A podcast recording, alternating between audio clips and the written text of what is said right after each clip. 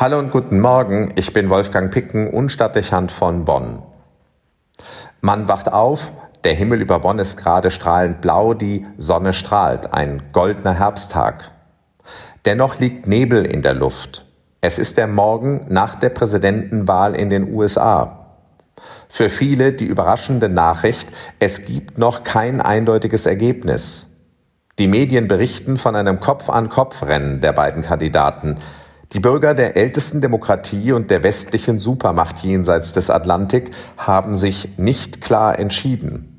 Es zeigt sich, was sich in den letzten Jahren immer wieder als Eindruck vermittelt hat, die amerikanische Nation ist gespalten. Ganz offensichtlich konnten die vielen kritischen Anfragen an die Amtsführung und die Methoden im Politikstil von Donald Trump den Wahlgang nicht so beeinflussen, wie man es aus deutscher und europäischer Perspektive erwartet hätte. Die Polarisierung hat sich verfestigt und Wahlbeobachter stellen fest, dass daran auch politische Debatten wenig ändern konnten. Das Bild eines Präsidenten, der es mit der Wahrheit nicht so ernst nimmt und zynisch Konflikte aufheizt und eskaliert, findet erhebliche Zustimmung, solange es internationale Stärke und wahrnehmbare Wirtschaftskraft garantiert. American First verfängt als Leitidee. Eine wenig angenehme Beobachtung für die Bündnispartner in Europa und schlechte Aussichten für die großen Themen, die auf den verlässlichen Schulterschluss vieler Nationen und Völker angewiesen sind, die Sicherung des Friedens, die Deeskalation von gefährlichen Konflikten und die Bewahrung der Schöpfung. Hier wird die Weltmacht USA, ungeachtet wer Präsident werden wird, zukünftig wenig nützliche Akzente setzen, denn es sind nicht die Themen, denen Amerikas Bevölkerung vorrangige Bedeutung einräumt. Wie auch immer das Wahlergebnis ausgehen wird, es ist zweifelsfrei eine demokratische Wahl, deren Ergebnis alle, die Menschen in den Staaten und auch wir zu respektieren haben. Gleichwohl signalisiert die Spaltung einer Nation und die Gefahr einer vermutlich über Gerichte angefochtenen Wahlentscheidung, in welch schwieriges Fahrwasser die Demokratie in den USA geraten ist.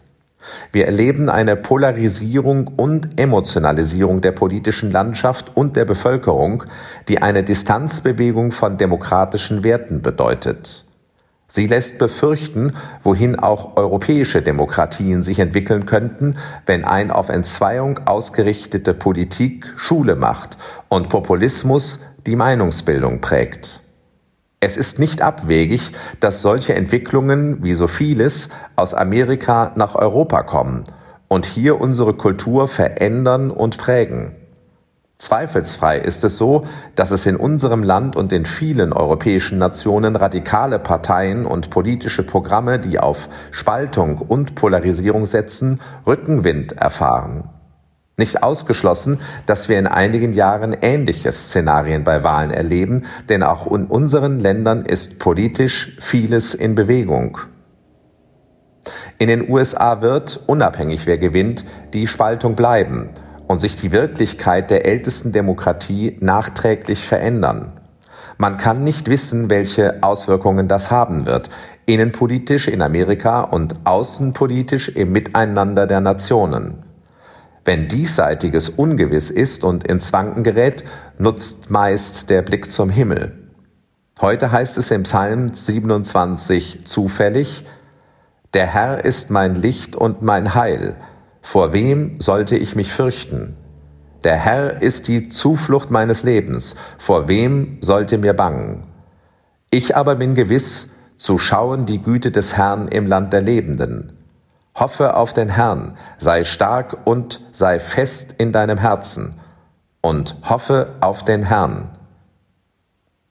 Klare Worte, die in unwägbarer Situation helfen, die Fassung und die Ruhe zu bewahren. Wolfgang Picken für den Podcast Spitzen aus Kirche und Politik.